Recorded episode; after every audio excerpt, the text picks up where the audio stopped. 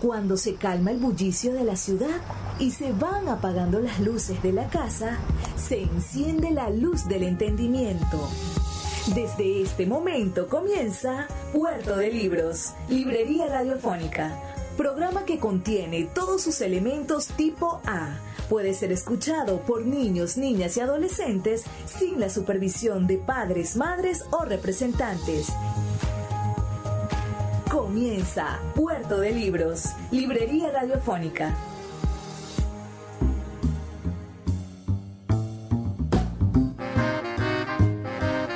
Bienvenidos a esta nueva edición de su programa Puerto de Libros, Librería Radiofónica.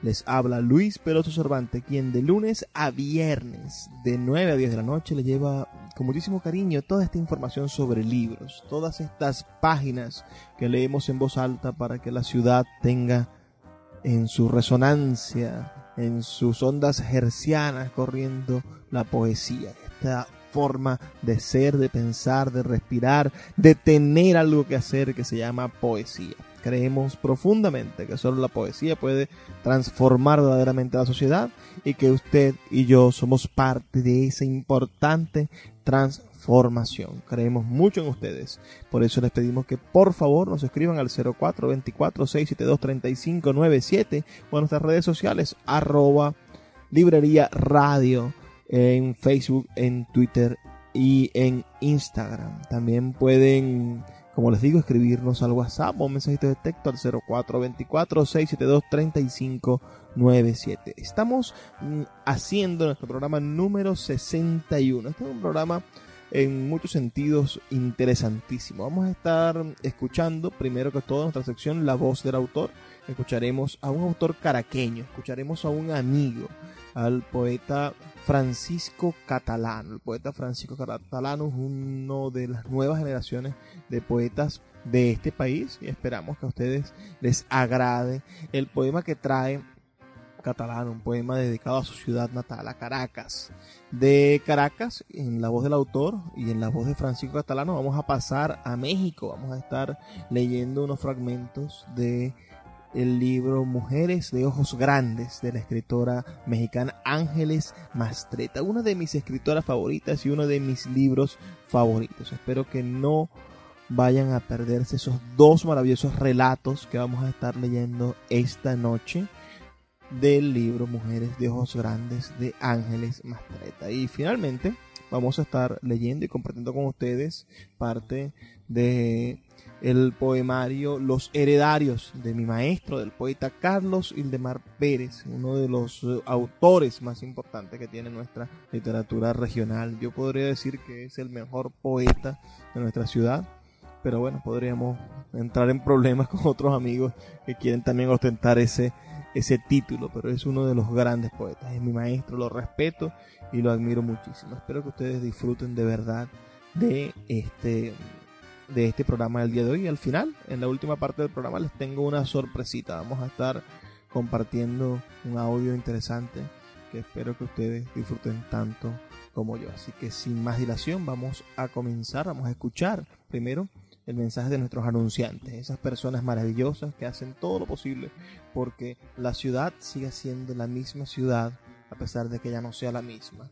Entonces, vamos a escuchar el mensaje de estas personas que tienen sus negocios abiertos, que están allí dispuestos para nosotros y que hacen posible que Puerto de Libros, Librería Radiofónica, llegue a ustedes de lunes a viernes de 9 a 10 de la noche por la señal de la 88.1 Radio Fe y Alegría de Maracaibo.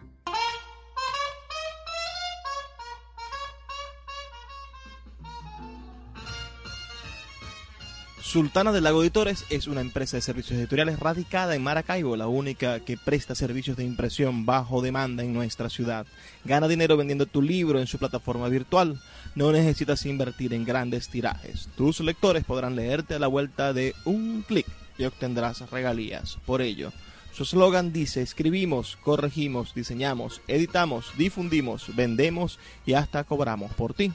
Conoce más en su página web www.sultana.com.be o siguiéndoles en Instagram como arroba sultana del lago. La voz del autor en Puerto de Libros por Radio Fe y Alegría con todas las voces. Caracas, mi Caracas. Caracas nuclear. Caracas punto desbordando un valle a un kilómetro del agua. Caracas célula. Caracas sopa de letras de esquinas deslenguadas. Caracas burbuja. Caracas explosiones de oxígeno. Caracas aldea. Caracas de mi palabra peatonal. Caracas sofocada y sofocante. Caracas y un cielo de puntos suspensivos. Caracas poniente en la Fajardo amparando soledades ahumadas a un 20%.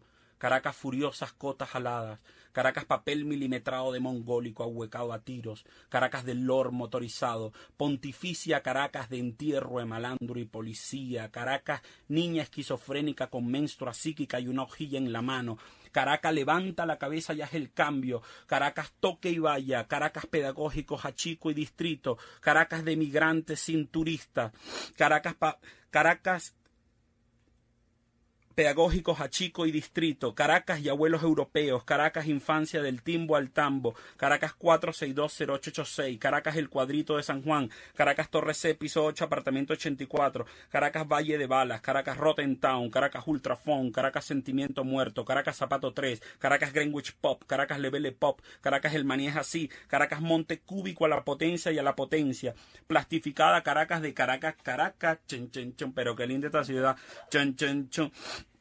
Caracas selva de bestias que repiten y repiten, lo demás es Monticulebra. Caracas selva de bestias que repiten y repiten, lo demás es Monte Caracas de vamos, vamos, Caracas, regálame otra estrella, Caracas hola Ávila murallándonos como un tótem brújula, Caracas guacamaya tragaluz, Caracas infinita luz paleolítica, Caracas de samuros arcángeles, Caracas poemas gordos y volátiles de smog, Caracas uno más uno siempre uno igual a uno, Caracas cromosaturación, Caracas bola de soto, Caracas mural chimbo de Bolívar llorando en el paraíso, Caracas ultra de los 50, Caracas ultra de los 2000, prometida Caracas ambidiestra que aún sueño, Caracas olla de presión superpoblada, Caracas de mis nativos anticaraqueños tan adictos a Caracas, Caracas sin centro, pero adentro, Caracas Cabrujas, Meneses, Grupo Tráfico, Techo de Ballena, República del Este, Caracas de techos rojos, hoy inconcebible,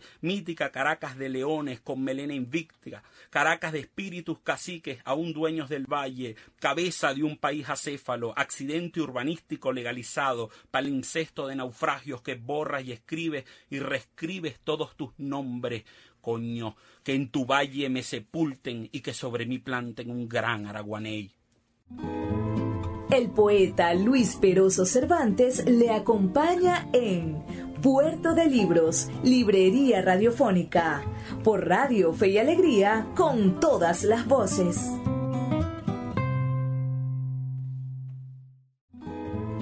El poeta Luis Peroso Cervantes le acompaña en Puerto de Libros, Librería Radiofónica, por Radio Fe y Alegría, con todas las voces.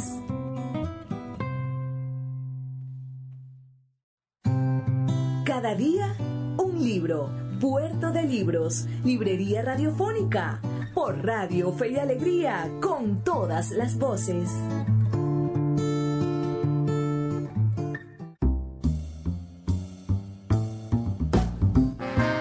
Hoy en nuestra sección Cada día un libro estaremos leyendo uno de mis libros favoritos de narrativa.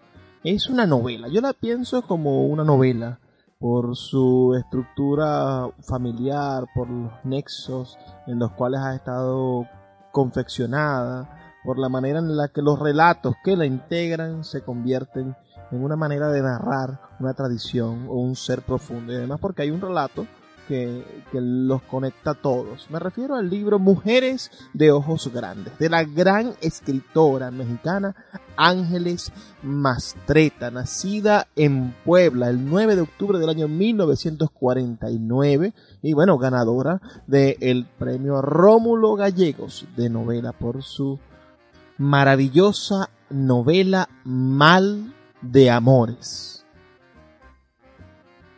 Ella tiene tres novelas. Arráncame la vida de 1985, Mal de Amores de 1996 y Ninguna Eternidad como la mía del año 1999. Pero bueno, también es reconocido como una grandísima cuentista y tiene estos libros de cuentos. Este, Ángeles Matreta, de Mujeres de Ojos Grandes, del año 1985, y Maridos, también publicado por Barral en el año 2007.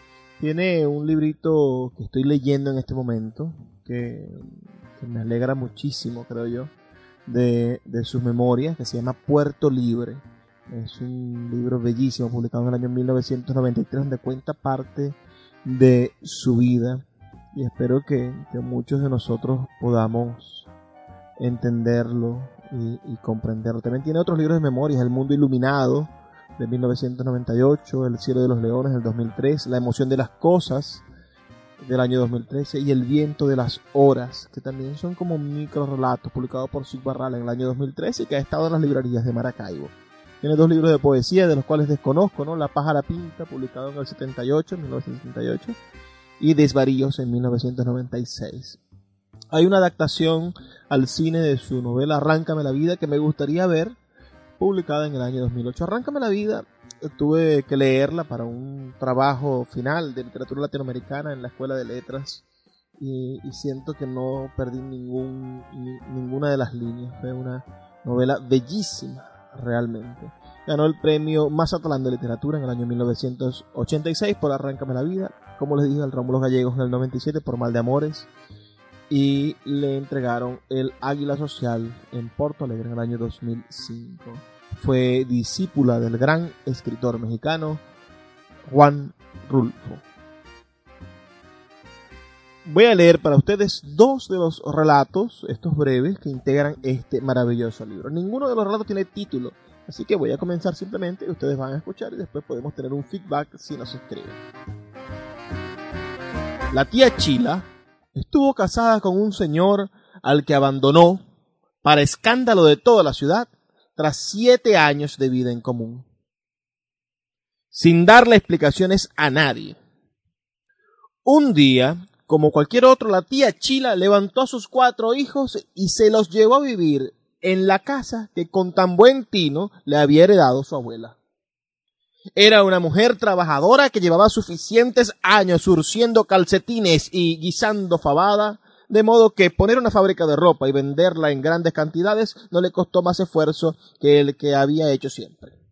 Llegó a ser proveedora de las dos tiendas más importantes del país.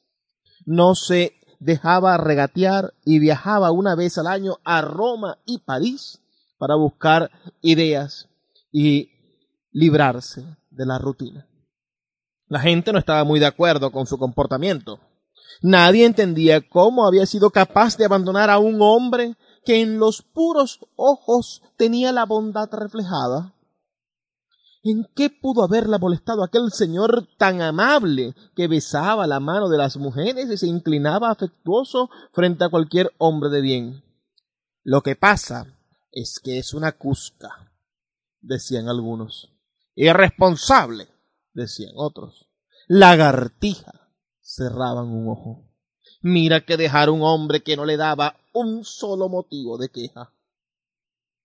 Pero la tía Chila vivía deprisa y sin alegar, como si no supiera, como si no se diera cuenta de que hasta en la intimidad del salón de belleza había quienes no ponían de acuerdo con su extraño comportamiento.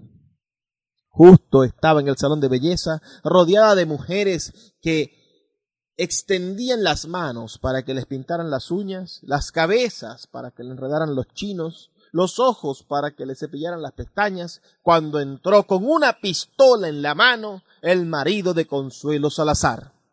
Dando gritos, se fue sobre su mujer, la pescó de la melena para sangolotearla como al de abajo de una campana, echando insultos y contando sus celos, reprochando fondongués y maldiciendo a su familia política, todo con tal ferocidad que las tranquilas mujeres corrieron a esconderse tras los secadores y dejaron sola a Consuelito, que lloraba suave y aterradoramente, presa de la tormenta de su marido. Fue entonces cuando, agitando sus uñas recién pintadas, salió de un rincón la tía Chila. Usted se larga de aquí, le dijo al hombre, acercándose a él como si toda su vida se lo hubiera pasado desarmando vaqueros en las cantinas. Usted no asusta a nadie con sus gritos. Cobarde, hijo de la chingada. Ya estamos hartas. Ya no tenemos miedo.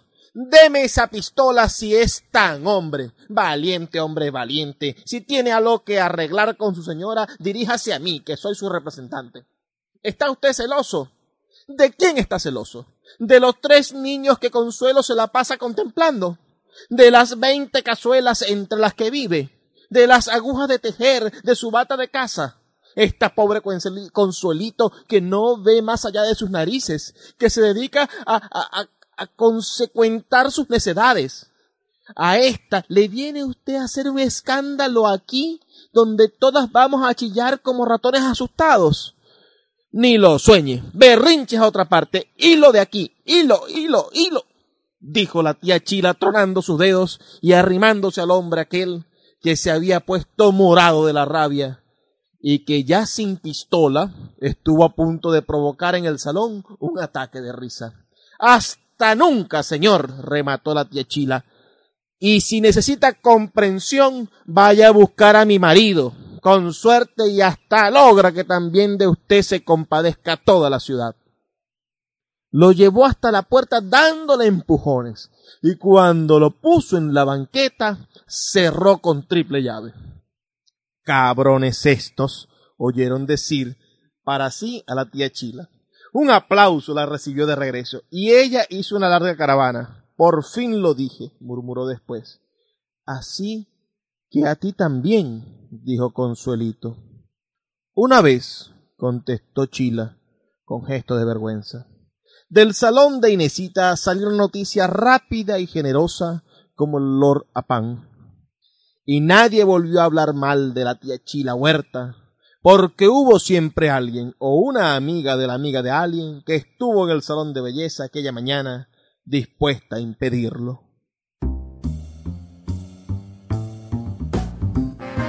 Inmediatamente les leeré otro relato de este maravilloso libro. Estos podrían ser, es que hay tantos relatos que me gustan, que no podría decir que son mis favoritos, pero estos son dos de mis favoritos, entre todos los que me gustan, de este maravilloso libro que estamos leyendo hoy, Mujeres de Ojos Grandes, de Ángeles Mastreta. A los 103 años, Rebeca Paz y Puente no había tenido en su vida más enfermedad que aquella que desde un principio pareció la última. Le quedaban vivos cinco hijos de los trece que parió entre los diecisiete y los treinta años. Había enterrado a su marido hacía casi medio siglo y alrededor de su cama iban y venían sesenta y dos nietos. Llevaba seis meses tan grave que cada noche se decía imposible que llegara la mañana, cada mañana que moría como a las cuatro de la tarde y cada tarde que sería un milagro si alcanzaba la medianoche. De la frondosa y sonriente vieja que llegó a ser, ya no quedaba sino el pálido forro de un esqueleto. Había sido bella, como ninguna mujer de la época juarista, pero de eso ya no había nadie que se acordara, porque todos sus contemporáneos murieron antes de la revolución contra Porfirio Díaz.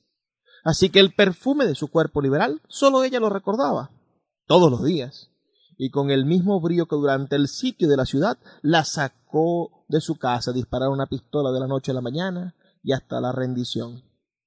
Respiraba diez veces por minuto y parecía haberse ido hacía semanas. Sin embargo, una fuerza la mantenía viva, huyendo de la muerte como de algo mucho peor. A ratos los hijos le hablaban al oído, buscando su empequeñecida cabeza en medio de una melena blanca cada día más abundante. ¿Por qué no descansas, mamá? Le preguntaban exhaustos y compadecidos. ¿Qué quieres? ¿Qué esperas aún? No contestaba. Ponía la mirada en los vidrios de colores que formaban el emplomado de un balcón frente a su cama y sonreía como si temiera lastimar con sus palabras. Entre los nietos había una mujer que todas las tardes se sentaba junto a ella y le platicaba sus penas como quien le platica a sí misma. Ya no me oyes, abuela. Mejor. ¿Para qué oír amarguras? Haces bien mejor estando sorda. ¿O si me oyes? A veces estoy segura de que me oyes. Ya te dije que se fue. Ya te lo dije. Pero para mí, como si aún estuviera, porque lo ando cargando. Es verdad que tú perdiste un amor en la guerra. Eso me hubiera gustado a mí, que, que me lo mataran antes de que él le diera por matarme. En lugar de este odio tendría el orgullo de haber vivido con un héroe. Porque tu amor fue un héroe, ¿verdad? Abuela, ¿cómo le hiciste para vivir tanto tiempo después de perderlo? ¿Por qué sigues viva aunque te mataron a tu hombre? Aunque mi abuelo te haya regresado a golpes del lugar en que se desangró. Te habían casado a la fuerza con mi abuelo, ¿verdad? ¿Cómo no me atreví a preguntártelo antes a ti, tan elocuente, tan hermosa? Ahora ya de qué sirve.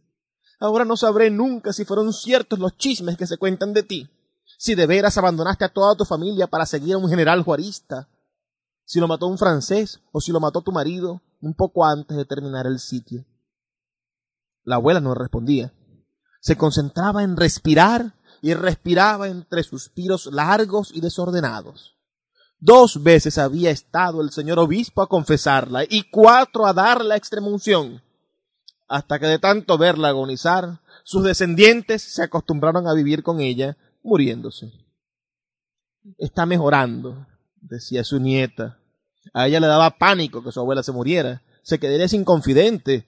Y cuando falta el amor, la única cura son las confidencias. Ay, abuela, le dijo una tarde, tengo el cuerpo seco, secos los ojos, la boca, la entrepierna. Así como ando, mejor querría morirme. Tonta, dijo la vieja, interrumpiendo un año de silencio. No sabes de qué hablas. Su voz se oyó como estremecida por otro mundo. Tú conoces la muerte, abuela. Tú la conoces, ¿verdad? Por toda respuesta, doña Rebeca se perdió entre soplidos y respiraciones turbias. ¿Por qué peleas, abuela? ¿Por qué no te has muerto? ¿Quieres tu relicario? ¿Quieres cambiar la herencia? ¿Qué pendiente tienes? La vieja movió una de sus manos para pedirle que se acercara. La nieta acercó un oído a su boca trastabillante. ¿Qué te pasa? le preguntó acariciándola. Ella dejó estar así por un rato, sintiendo la mano de su nieta ir y venir por su cabeza, su mejilla, sus hombros. Por fin dijo con su voz en trozos no quiero que me entierren con el hombre. Media hora después, los hijos de doña Rebeca Paz y Puente le prometieron enterrarla a sus anchas, en una tumba para ella sola. Me voy con una deuda, le dijo a la nieta, antes de morirse por última vez. Al día siguiente su influencia celestial hizo volver al esposo perdido de la nieta. El hombre entró a su casa con un desfile de rosas, una letanía de perdones, juramentos de amor eterno, elegías y ruegos. Todas las lenguas le habían dicho que su mujer era un guiñapo, que las ojeras le tocaban la boca y que los pechos se le habían consumido en lágrimas, que de tanto llorar tenía los ojos de pescado y de tanto sufrir estaba flaca como un perro de vecindad. Encontró una mujer delgada y luminosa como una vela, con los ojos más tristes pero más vivos que nunca, con la sonrisa como un sortilegio y el aplomo de una reina para caminar hacia él, mirarlo como si no tuviera cuatro hijos suyos y decirle ¿Quién te llamó a un funeral? Saca tus flores y vete. Yo no quiero que me entierren contigo. El poeta Luis Peroso Cervantes le acompaña en Puerto de Libros, Librería Radiofónica, por Radio Fe y Alegría, con todas las voces.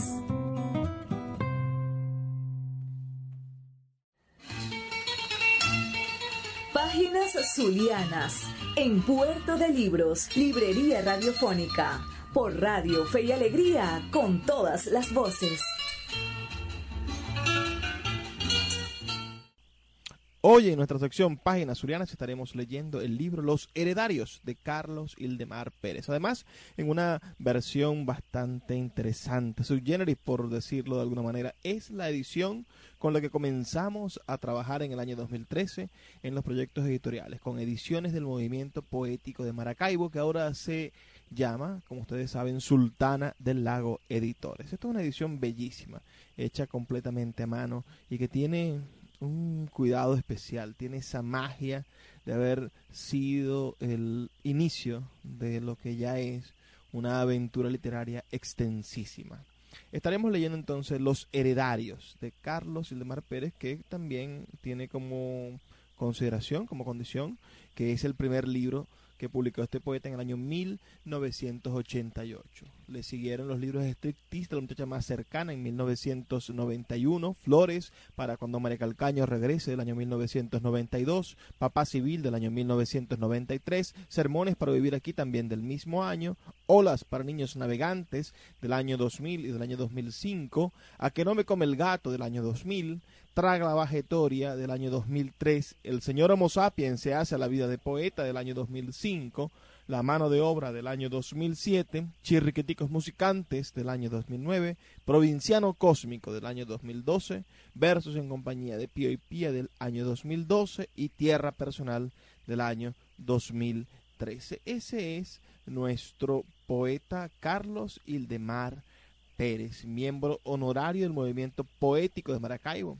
Fue director de la Escuela de Letras de la Universidad del Zulia, fundador de la Cátedra Libre Poesía de la Universidad del Zulia. Es magíster en literatura venezolana, magíster en teoría y práctica de las artes plásticas contemporáneas y cursó sus estudios doctorales en la Universidad Complutense de Madrid. Bueno, con ustedes este libro, que es un libro enternecedor y que tiene una pequeña nota del el poeta zuliano Snor Rivera. Dice así la pequeña nota. Apreciado Carlos, gracias por la dedicatoria y tu extrambótica admiración por mi quehacer poético. He leído con atención tu primer libro y pienso que los heredarios, inédito vocablo que rememora la magia de nuestra herencia verbal española, es un poemario revelador que contiene muchos aciertos líricos que son de mi agrado. Te auguro un futuro promisorio en las letras venezolanas. Palabras de Hernán Rivera, fechado en marzo del año 1989. Con ustedes, ahora sin dilación, el libro Los Heredarios. Las voces se sientan a la mesa, comen, ríen, juegan a las cartas. Volvemos a casa cuando esa fragancia lejana habita en los asientos. La pintura recoge la superficie de la casa, añorando, empobreciéndose, la casa pateada, apuñaleada, como el difunto sacada de su puerta. Los muebles extienden su coloración oscura. Unos a otros nos arropamos de la madrugada que aruña las ventanas, que pellizca los perros. Abuela enciende el día. Vivimos como nuevos. Abuela cuenta que un pajarito vino y le contó. Parecemos abandono porque es insoportable el olor a polvo en la casa. A más tardar mañana seremos, pero sin paredes. Inmediatamente nos estamos abordando el rostro. Entonces tendimos despacio las camas, tomamos el pulso a nuestras muñecas, saboreamos la ración de vaporú, nos persignamos y en fila india empezamos a escondernos en lo más insistente del patio, la mata y los mangos. No lo sabemos, pero las paredes tienen sus palabras. hacemos solo con colocar la oreja y desciframos los murmullos, sus comentarios. A esto se debe que abuela nos haya tenido que mudar de pieza, pues una vez escuchó clarito que la pared decía que el día menos pensado se tiraría encima de nosotros para que la dejásemos de miar. Si es de ir a la playa o a otro sitio muy lejano, revisamos repetidas veces los candados. No vaya a ser que se metan los ladrones y de pura envidia se largue con ellos la casa. Nombrarnos cuando tenemos la boca al borde del vaso de las ánimas, por desentender el ruido nocturno en las ventanas, se necesita inclinar la cabeza y verificar los pies, dos pies, lo demás, echarse a dormir. La casa es ese gran cielo donde a ratos somos ángeles, la puerta nube en que sentados vemos a la abuela echar agua a sus estrellas sembradas en los materos del frente. Ya de noche, fieles ocupan la parte superior de las velas.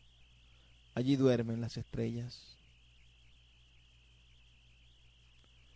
El tejado procura acallar la insistencia de pandereta vieja de la lluvia.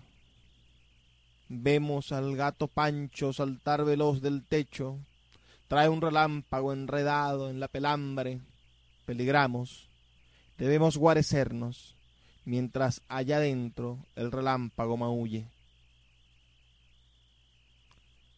La casa, cuando era se hizo la primera causa de besar a la mejilla, de estarse pensando en primera persona del plural. Ahí van apareciendo imágenes tras imágenes adormiladas, perdiéndose en claridades, evidenciando rastros evocativos, inaprensibles. Para dentro de una centuria somos el álbum. Tercera ronda, sentencia de barajas, rey de corazones, voces disminuyéndonos en la palabra destino. Pero deben encenderse las luces, debemos apagarlas, dormir, se expresa en los abrazos. Jamás ha habido ausencia de flores en la casa. En épocas de empobrecimiento, cuando nadie tiene suficiente para traerlas, las dibujamos en las paredes, las recortamos con el suspiro y de repente habitamos los entornos. Sonrientes volvemos a nosotros. Dos cuerpos se acostaron, rodando, abrazados, no por la alfombra, sino por el piso.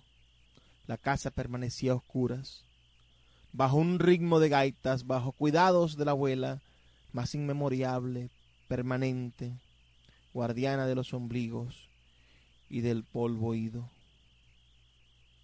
Acostumbrados a cambiar las ventanas en puertas a eso de la madrugada, sin fijarnos siquiera que nos brincamos la cerca, que en el jardín percibimos un olor a turpial muerto, nos esforzamos en borrar las supersticiones. La oscuridad nos a nostalgia, se enciende en las esquinas de la casa.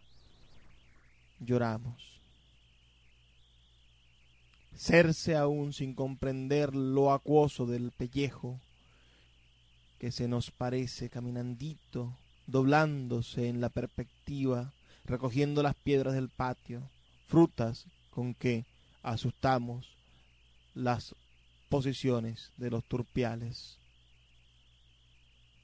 Atamos metros de alambre dulce de las cinturas de la mata a otra por ese alambre las matas se conversan la vida.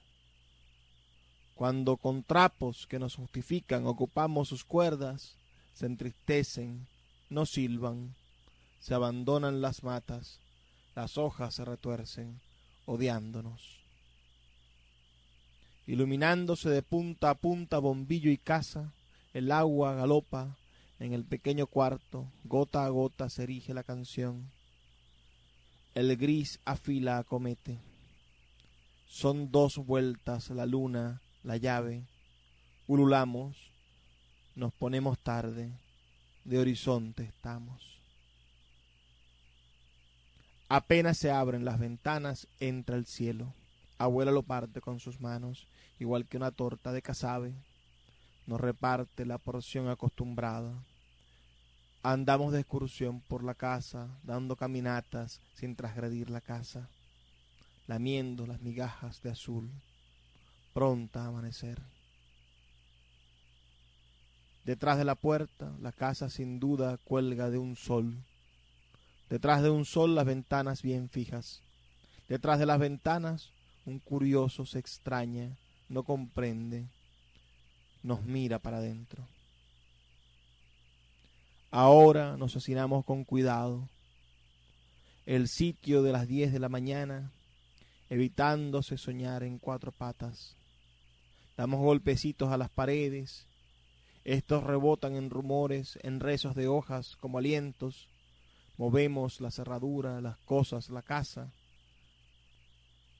qué manera nosotros de no desaparecer. La arena es sin final. La casa está limpia a diario, pero del suelo y no del susto, de abajo por los crotos aparece la arena. La barremos hasta el infinito del patio, la juntamos con otras y la arena insiste. Cierta vez estaban los huesos de mujer envueltos en la arena, excavamos, hallamos una falda, de tafetán desgarrada a tres metros de profundidad. Esa mujer era su dueña, ánima que se lamenta bajo chorros de arena. Por humanidad la casa hospeda un desierto.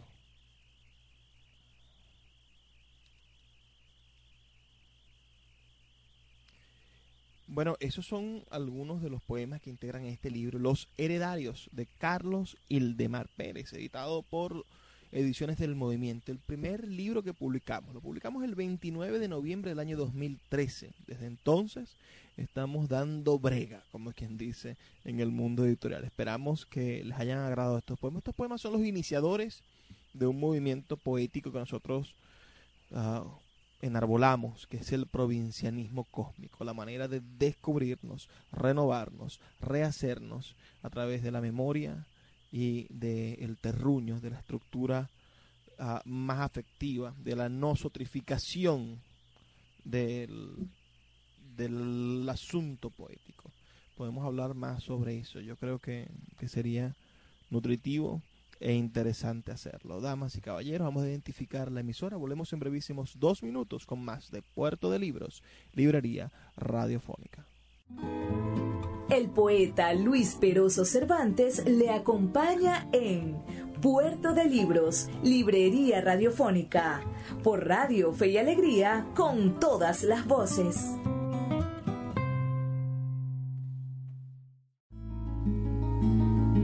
Escuchas Puerto de Libros, Librería Radiofónica, por Radio Fe y Alegría, con todas las voces.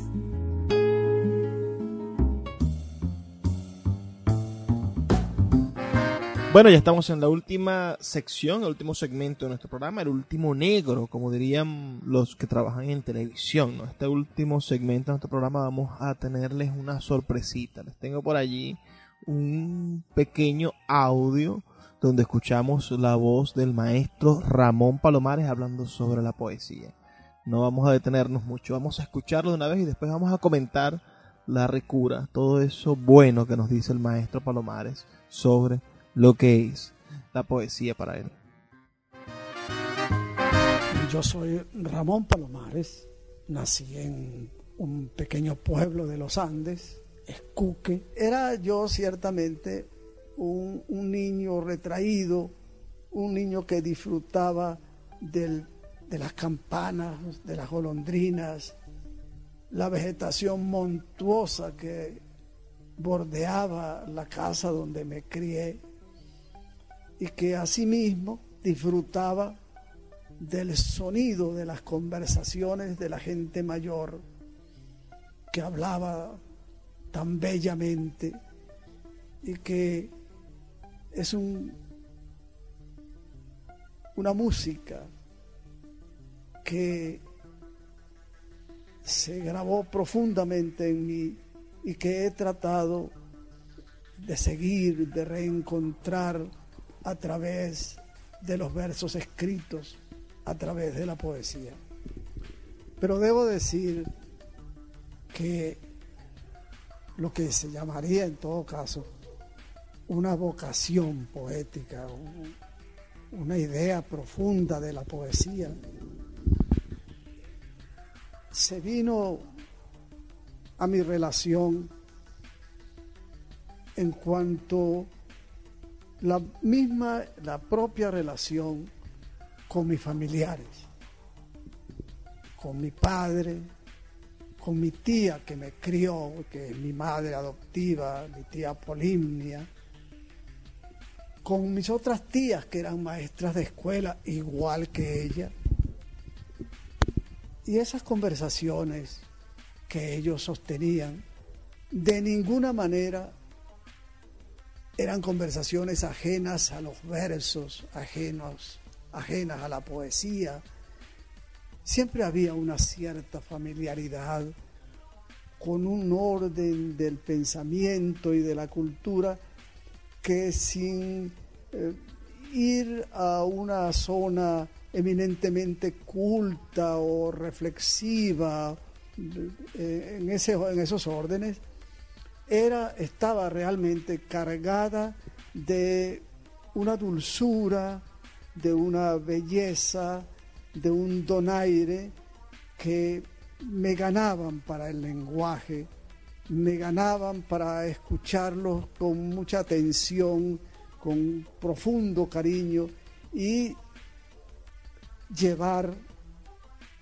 esa preciosa cicatriz de sus voces, de sus expresiones en, mí y tratar de llevarlas al poema.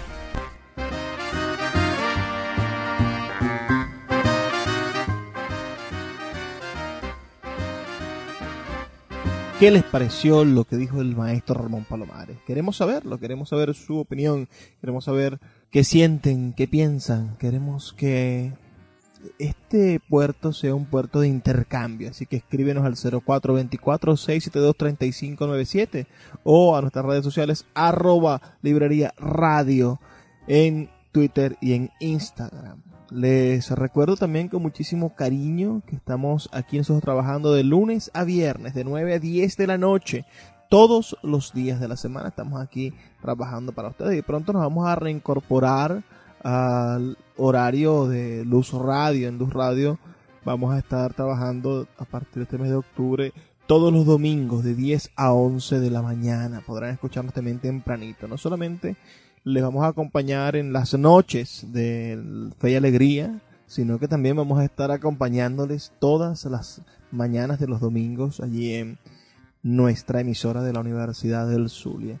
Este mes de octubre se cumple el primer año de Puerto de Libros, Librería Radiofónica. Hemos tratado muchísimos temas, hemos estado con ustedes durante todo un año haciendo esta librería radio, haciendo este espacio increíble, ¿no? Porque Vamos dejando también un registro. Este programa número 61 está en todas las redes de, de podcast. Pueden ustedes escucharlo en Soul Club, pueden ustedes escucharlo también en YouTube, pueden entrar a nuestra página web radio.puertodelibros.com.be y escuchar todos nuestros programas. Además de eso, pueden ustedes también aprovechar que hay una plataforma nueva que se está desarrollando que se llama poesía.site, poesía.site, donde se comparten poemas de personas de todo el mundo y ellos están colaborando con nosotros y están subiendo diariamente un podcast de nuestro programa.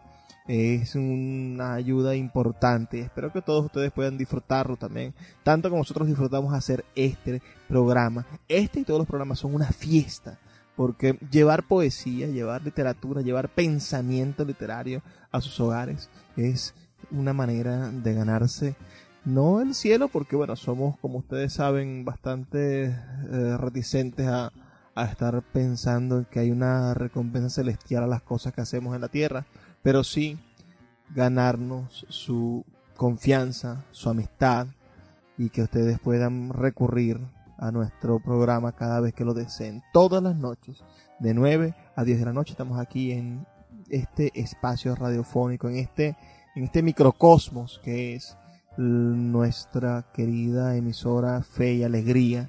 Hoy tuvimos un programa buenísimo, ¿no? Estuvimos hablando sobre nuestro maestro, sobre Carlos de Mar Pérez, leímos esos dos maravillosos cuentos de Ángeles Mastreta y escuchamos al principio, no sé si se acuerdan, a Francisco Catalano, un amigo poeta que ahora está en la ciudad, está en una ciudad de Colombia, en alguna de las ciudades de Colombia, parte de esta diáspora terrible, pero con ese poema que le canta a su ciudad caraqueña, a esa Caracas que se ama y se odia al parecer, que tiene esa, esa dualidad como todas las ciudades que, están llenas de algo, que están llenas de nosotros, que nos llenan de algo y de nosotros.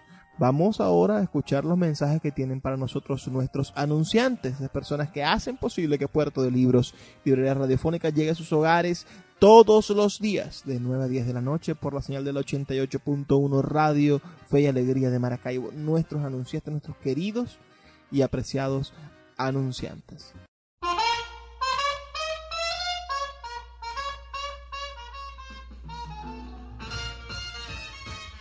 Sultana del Lago Editores es una empresa de servicios editoriales radicada en Maracaibo, la única que presta servicios de impresión bajo demanda en nuestra ciudad. Gana dinero vendiendo tu libro en su plataforma virtual. No necesitas invertir en grandes tirajes. Tus lectores podrán leerte a la vuelta de un clic y obtendrás regalías. Por ello, su eslogan dice, escribimos, corregimos, diseñamos, editamos, difundimos, vendemos y hasta cobramos por ti. Conoce más en su página web www.sultana.com.be o siguiéndoles en Instagram como arroba sultana del lago.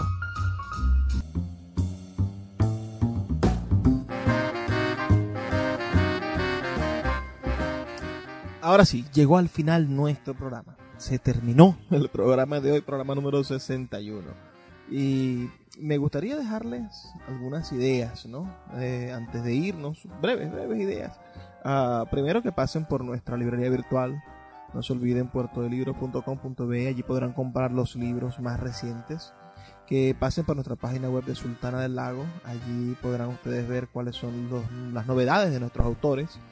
Y que pasen por, este, por esta plataforma poesía.site.site donde van a poder conseguir todos los días poemas nuevos que se suscriban a esos espacios. Son espacios alternativas, búsquedas que tenemos em, instaladas en el corazón para que ustedes nos consigan. Y como siempre les digo al finalizar este y todos los programas que hacemos, se lo digo también con muchísimo cariño y muchísimo respeto. Por favor, señores, por favor amigos, por favor, radio escuchas, sean felices lean poesía.